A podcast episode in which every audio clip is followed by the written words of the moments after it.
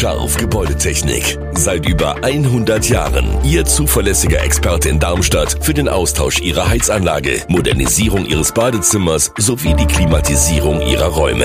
Erwarten Sie mehr von uns, als Sie es gewohnt sind. Scharf Gebäudetechnik.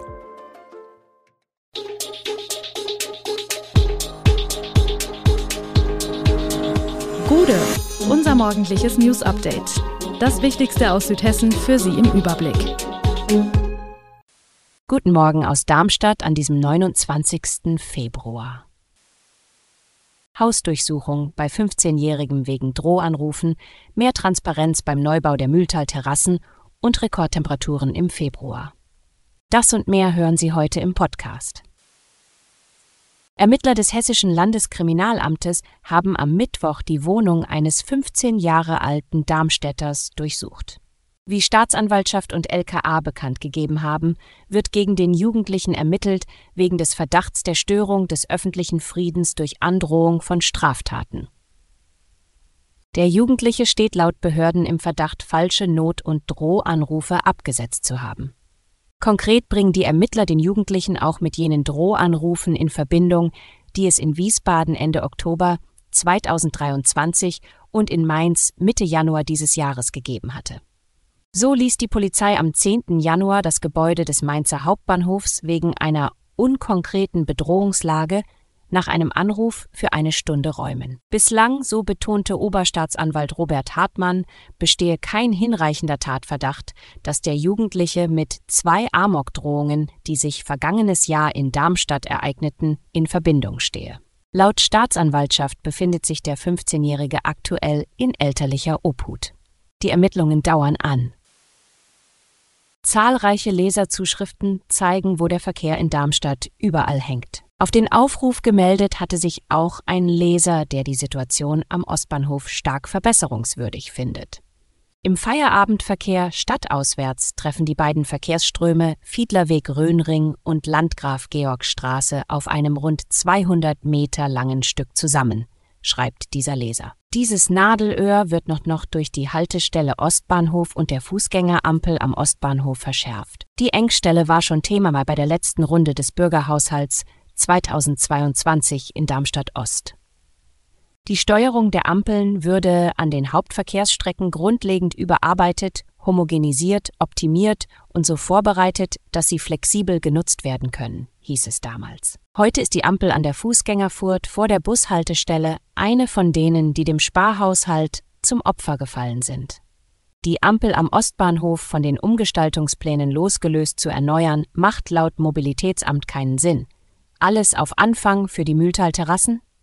Wohl nicht so ganz. Anfang Februar beschloss die Gemeindevertretung den Aufstellungsbeschluss für die Fläche am Bahnhof hinter dem Vanille-Stadtkoch aufzuheben. Im August 2022 erwarb dort die Mühltal Terrassen GmbH ein Gelände mit dem Ziel, über Tankstellen und Autohaus ein Neubaugebiet zu errichten. 145 Wohneinheiten sind geplant. Nach Ansicht der Parlamentarier entsprach der Entwurf nicht mehr dem Aufstellungsbeschluss. Etwa weil das Projekt nun größer werde.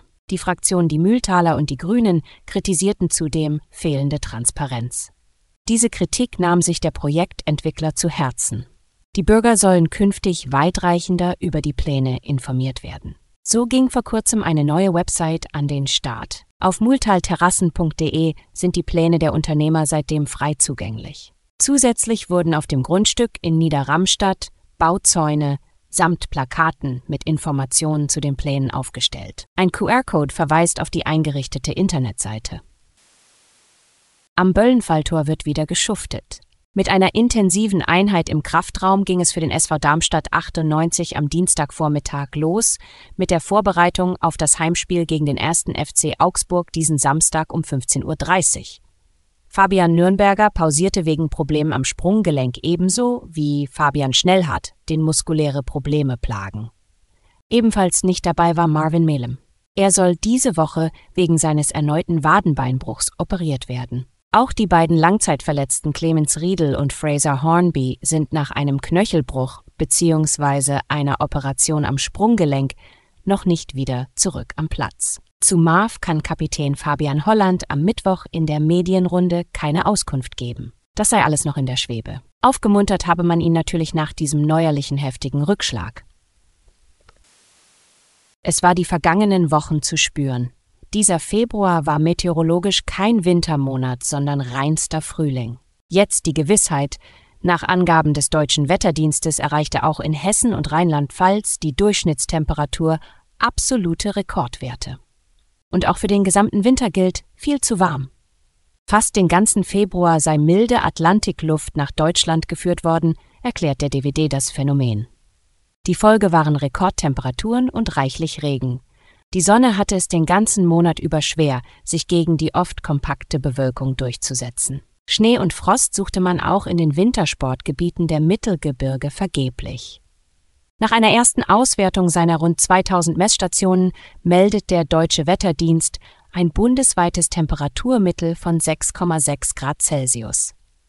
Das sind sagenhafte 6,2 Grad mehr als der Durchschnitt in der international gültigen Referenzperiode 1961 bis 1990.